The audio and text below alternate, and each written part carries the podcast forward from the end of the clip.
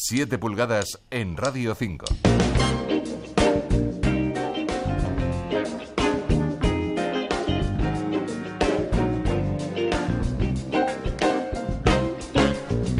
Hola, ¿qué tal? Muy buenas noches y bienvenidos a 7 pulgadas en Radio 5. ¿Qué tal va el sábado? Espero que muy bien. Y ahora va a ir mejor todavía porque vamos a conocer en los micrófonos de este programa al artista boliviano Héctor Guerra.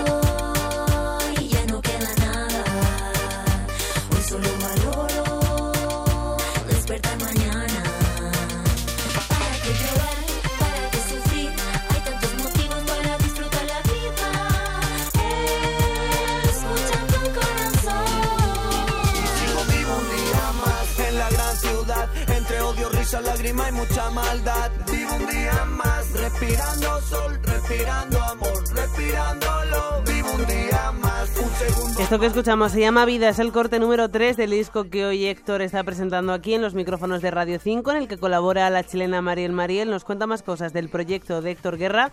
Daniel Bermejo, adelante. Héctor Guerra, artista hispano-boliviano, antiguo componente de Pachamama Crew, vuelve a colocarse en el top de la actualidad musical con Desde el Infierno, el último largo de la trilogía de la que también forman parte Amor y Gracias por Existir. Lo ha grabado tras un viaje iniciático por México y editado bajo el sello Casbah Records, supone una importante actualización de su sonido, siempre a caballo entre el rap, el reggae, la cumbia y la música electrónica, ahora se acerca también al trap. El disco cuenta además con importantes colaboraciones de otros artistas latinos como Milo Manzana, Mariel Mariel, Alberto Pedraz o Andrés Flores. La idea de Héctor con Desde el Infierno es que llegue a todas las partes del mundo en una gira que le llevará por toda América Latina, Asia y Europa. Por lo pronto, hoy está en Madrid, aquí en los micrófonos de 7 pulgadas.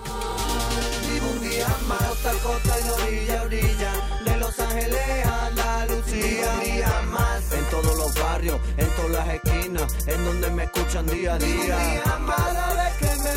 Y aquí está Héctor Guerra en los micrófonos de Radio 5 en la Casa de la Radio. Buenas noches. Buenas noches, buenas noches. Este disco procede de un viaje por México que tú dices que cambió tu vida. ¿En qué sentido? Pues este es el final de una trilogía que empezó en 2011 aquí en Madrid, cuando conocí a un chamán cubano y a través de unos ejercicios de respiración, pues yo entré en un trance y tuve una visión. En esa visión me decía que tenía que reencontrarme con un chamán en México entonces en 2012 empieza este viaje, esta aventura, que ha durado siete años y tres discos. 2012 salió el disco de amor, 2015 Gracias por existir y ahora recién acabamos la trilogía con este desde el infierno en 2018. Y estos tres discos durante siete años pues cuentan mis aventuras, desventuras, amores, desamores, aciertos, fallos, eh, buscando a este chamán de poder que por fin encuentro con este disco entonces este disco es bien importante porque todas las canciones se han escrito después de rituales, de ceremonias, usando sus medicinas em, de esta comunidad que está en el norte de México y se llama la comunidad Concac, una comunidad indígena de allá. Qué interesante, ¿no? Ajá. Qué locura. O sea, mm, es la primera persona que me encuentro aquí que ha hecho un disco después de... y mm, ¿qué ha aportado esa comunidad indígena no solo a tu vida, sino a tu música? Pues todo porque, por ejemplo, ellos me han enseñado que musicalmente los cantos tienen mucho poder si lo sabes hacer bien. Ellos utilizan sus cantos como medicina y son capaces de limpiarte la frecuencia, elevarte la frecuencia, ¿no? Sanarte a través de sus cantos. Entonces, pues lo que yo intentaba es hacer lo mismo, pero con música urbana y, y en español o en spanglish, ¿no? Porque muchas veces se usan mantras, por ejemplo, en la India, con la meditación, etcétera pero yo decía, ¿por qué no hacer esa misma magia con música que puedas bailar en un club a las 2 de la mañana? Claro, porque mm, no te da vértigo combinar precisamente esos mantras, combinar eh, música espiritual, canciones en las que se nota claramente la espiritualidad con trap. Pues me parece bien divertido porque cuando yo fui a las comunidades indígenas, los jóvenes de ahí, las princesas incluso, escuchan trap y escuchan reggaetón pero ellos querían hacer otro tipo de letras más acordes a su vida, ¿no? Entonces eso me inspiró mucho a, a hacer música de baile, música bien urbana, pero con un contenido lírico un poco más profundo. ¿no?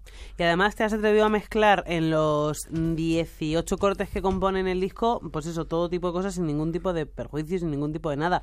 O sea, de hecho nos encontramos una variedad en las canciones, o sea, de la primera a la segunda, de la segunda a la tercera, a lo loco, que es una cosa que me parece muy interesante, que exista diversidad, pero no, no es lo habitual. No, y yo lo echaba ya de menos porque como fan de la música o como público echaba de menos estos discos de los 90 o de los 70 donde la portada, el librito, todo es un concepto, eh, los interludios, como que últimamente la cultura del single, single, single, entonces quise hacer todo lo contrario, quise hacer un- una obra completa desde la portada hasta los interludios. Entonces sí, nos encontramos cuatro cantos de poder, por ejemplo, que son cantos de chamanes que me han dejado introducir y son cantos que nunca se han grabado ni ese idioma, entonces es al- algo histórico incluso.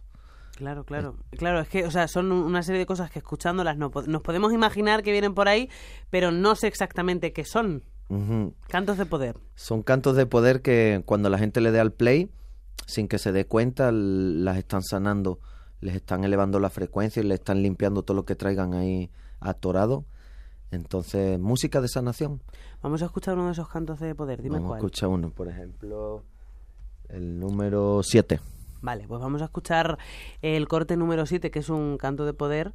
El canto de poder 1. Vamos a escucharlo. Chaga no cueque en joyaya. Chaga no cueque en joyaya. Chaga no cueque en joyaya. Chaga no cueque en joyaya. Tai tonta me pet en joyaya. Chaga no cueque en joyaya. Chaga no cueque en joyaya. Chaga no cueque en joyaya. Chaga no cueque en joyaya. 7 pulgadas. Con Alma Navarro. en Radio 5. Efectivamente, aquí vemos la, la, la diferencia que existe entre, entre ese canto de poder, ese corte que, que- que escuchábamos antes muy cercano a la música mm, tradicional latina y lo que vamos a escuchar ahora después. Em, ¿Qué queda del Héctor Guerra de Pachamama Crew que hacía rap? Siempre con mucha combinación de cosas, sí que es verdad que con mucha influencia de otras cosas, pero hacía rap. Ajá. Pues es que como mi papá es de Bolivia y mi mamá de Andalucía, pues siempre yo busqué mis raíces. Entonces en España pues me sentía de repente pues medio boliviano. Pero cuando fui a Bolivia tampoco me aceptaban como boliviano, eres medio español. Entonces al llegar a México me encuentro un país mestizo como yo. Entonces pues eso se vio bien reflejado en, en la música también. Eh, entonces es el mismo Héctor Guerra, pero como que he encontrado un poco mi quién yo soy, ¿no? Es el mismo Héctor Guerra que ha vivido más. Ajá, exacto. un trabajo hecho, creo, este, este disco desde una visión muy optimista de las cosas, no desde la tradicional eh, crítica social que acompaña a la música urbana. Por lo que he aprendido yo en México, por ejemplo, con las comunidades indígenas, que estar siempre en contra de, en contra de la policía, en contra del gobierno, en contra de, por final te está bajando. Es mejor estar a favor de los niños, a favor de cosas bonitas. Entonces esa es la intención de este disco, de el 90% es algo positivo, ¿no? Para que, para elevar. Ver las cosas desde una visión optimista. Me parece estupendo. Has recorrido medio mundo, por no decir el mundo entero, con tu música, aunque los últimos, me decías, siete años el centro de operaciones ha estado en, en México. Si nos situamos un poco en España, que es un país que conoces perfectamente, eh, ¿qué es lo mejor y lo peor de la industria musical española respecto a la de otros sitios? Si te tuvieras que quedar con viajando tanto, si te tuvieras que, que, que quedar con el funcionamiento de la industria musical de un sitio, ¿con cuál te quedarías? Una pregunta compleja, un poco...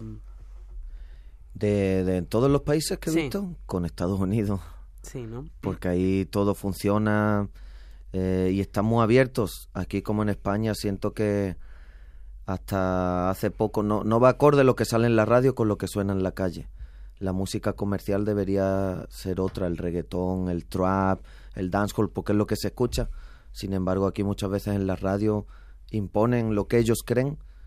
Entonces en Estados Unidos me llama mucho atención las radios porque hay a lo mejor una radio 24 horas de funky, otra de rap, otra de rap de los 90, otra... Hay, profundizan más aquí como que no sé por qué. Sí, yo, de hecho, una vez he escuchado este disco he dicho, es un disco arriesgado para la industria de España. y a lo mejor en otro país pues es super mainstream. Eso es, eso es, eso es. O sea, sí, porque se mueve un poco a caballo entre las dos cosas. O sea, el trap, el reggaetón, tal, son músicas que en ciertos sectores están mal consideradas, Ajá, pero sin embargo este disco introduce cosas que no tienen nada que ver con el mainstream. ajá. Mm, No se puede encuadrar en ningún sitio, bueno, pues esa es la gracia. ¿Cuáles son tus proyectos, tus planes ahora ya que has vuelto de México? A partir de ahora, ¿cuál es tu plan de, de actuación, de vida con, con este Desde el Infierno? Pues traer ese fuego que ah, hubo en México, traerlo para acá, para Europa. Hacer una girita que estamos trabajando. Estamos ahora distribuyendo por toda Europa, en Corea, Japón. Entonces estamos trabajando en una gira mundial por primera vez. ¿Y esto cómo, cómo llega a Corea? ¿Cómo se interpreta? ¿Cómo se siente allí?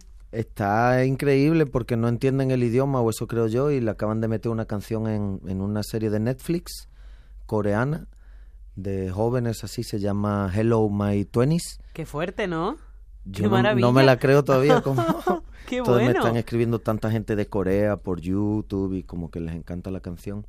Y eso fue a través de un festival en Estados Unidos donde habían dos coreanos por ahí que me pidieron de fumar y ahí yo les regalé un disquito y un año después me llamaron como, oye, queremos introducir una canción tuya.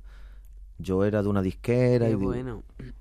Entonces Así como se hacen los contactos casuales en los festivales, que es muy habitual y lo, lo, lo, lo interesante de los festivales. Eh, ¿Tienes ya fechas de gira más o menos mm, cerradas? O... Pues eh, estamos en ahora mismo promoción. Tenemos el 7 de marzo, vamos a la sala Apolo Barcelona y estamos cerrando ya una cosita ahí por Roma, Milán y París. Y estuvimos hace poquito en la sala Caracol en Madrid, que fue espectacular. Entonces, Hace poquito ayer, básicamente. ahí vamos. Qué maravilla. ¿Y después de Europa? Después de Europa vamos en abril a Estados Unidos, bajamos a México y volvemos para acá otra vez. O sea, que tu idea es, porque supongo yo que en paralelo a presentar este disco, el proceso creativo seguirá. Tu idea es que tu próximo trabajo esté asentado en España. Sí, sí. Después de un ciclo de siete años en México, es hora de, de empezar un ciclo aquí. ¿De España dónde? Por ahora en Madrid. Me gustaría estar en Cádiz, ¿no? Pero en Madrid es donde se está moviendo todo. Es el corazón. Bueno, pues nos vamos a fijar en esa fecha del 7 de marzo en la Sala Polo de Barcelona, que es lo que nos pilla más cerca. El que quiere ir a Roma o esas capitales europeas que nos ha dicho Héctor, pues mm, también es maravilloso y estupendo. Y me parece muy, muy, muy interesante lo que hoy nos has contado. Eh, efectivamente, no sé si esos cantos de poder mm, sanan o no, porque no me he puesto a comprobarlo, pero sí que es cierto que mm, transmiten una energía mm, que por lo menos es digna de, sentarse a sentir, yo creo. O sea, a mí cuando, cuando escuché este, disco, indiferente creo que no deja a nadie. Eh, interesante es un rato para descubrir una cantidad de influencias procedentes de mil estilos musicales que yo creo que, que hacen que merezcan muchísimo la pena ese viaje de siete años. ¿eh? Qué bien que te deje ese regalo Sí. de saborearlo. Pues muchísimas gracias Héctor por habernos acompañado en 7 pulgadas, muchísima suerte, que tu camino por, por, por todo el mundo con esta gira sea larguísimo y luego que tu estancia en España también sea muy interesante, seguro Eso. que lo va a ser. Pues ya nos vamos a despedir, lo vamos a hacer con el corte número 11 en el que, bueno, no te he preguntado por eh, las colaboraciones, que son muchas, también muy variadas. Sí, e incluso unas no tienen que ver con otras, pero en el disco hay un hilo conductor. Tenemos a grandes maestros de la música latina como Andrés Flores, que es el papá del son jarocho, o Alberto Pedraza, que es un- el papá de la cumbia sonidera en México, o como por ejemplo Mariel Mariel, que es una chica de Chile que fue mejor artista urbana 2016. Eh, tenemos al profesor Ángel Das de Barcelona, que fue uno de los pilares de la música electrónica de acá. Tenemos, se me olvida, al doctor Senka del Panteón Rococó, a Melo Manéis, que fue el primer rapero que hizo una canción en Spanglish en el 89, que se llamó Mentirosa. Entonces tenemos a una princesa indígena que se llama Janeidi, que canta en su idioma, eh, un idioma que nadie sabe de dónde viene todavía. Qué bueno. Entonces está bien especial. Pues precisamente nos vamos a despedir con el corte número 11 en el que colabora Andrés Flores y colabora Janeidi. Ajá. Y que lleva por título No hay casualidad. Y con él los dejamos. Es una canción muy especial. Es un regalo que nos hace Héctor Guerra. Nos despedimos hasta la semana que viene. Un abrazo a todos. Siete pulgadas. Con Alma Navarro. No hay nada en la vida por casualidad. Todo lo que viene tiene un porqué. Dame un abrazo, cambia la guerra. Donde camines siempre sea amable. Un día alguien a ti llegará. Alguien vendrá a darte el amor. No existe nada por casualidad que el amor sea inconmensurable. Ya, ya, ya, ya. Todo lo que pasa en tu vida no es de casualidad. Todo lo que pasa en tu vida pasa una vez nada más. Tienes un camino escrito que tú escribiste antes de nacer. La vida es una y un tren y pasa una vez. La gente que llega a tu vida no es de casualidad. La gente que llega a tu vida no es de casualidad. Te caiga bien, te caiga mal, tengo que aprender algo de ella y ya. No es de casualidad. Lo que tiene que ser, tiene que ser y va a ser así. Tiene que ser y va a ser así. Lo que tiene que ser, tiene que ser y va a ser así. Tiene que ser y va a ser así. Todo es como tiene que ser y ya. Todo es cuando tiene que ser y ya. El tiempo no mira para atrás. No hay nada en la vida por casualidad. Todo lo que viene tiene un porqué. Dame un abrazo, cambia la guerra. Donde camines siempre sea amable. Un día alguien a ti llegará. Alguien vendrá a darte el amor. No existe nada por casualidad. Que el amor sea inconmensurable.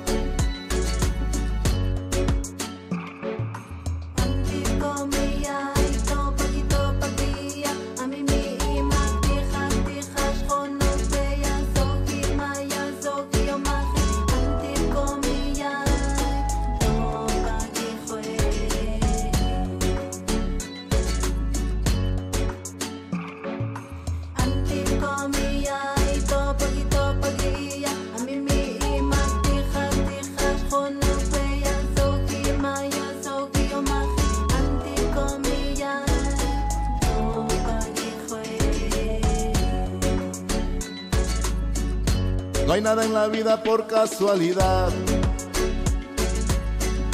Todo lo que viene tiene un porqué. Dame un abrazo, cambia la guerra. Donde camines siempre sea amable. Un día alguien a ti llegará.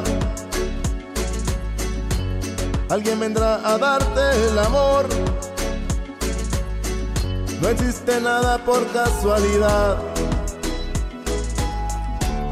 Que el amor sea inconmensurable.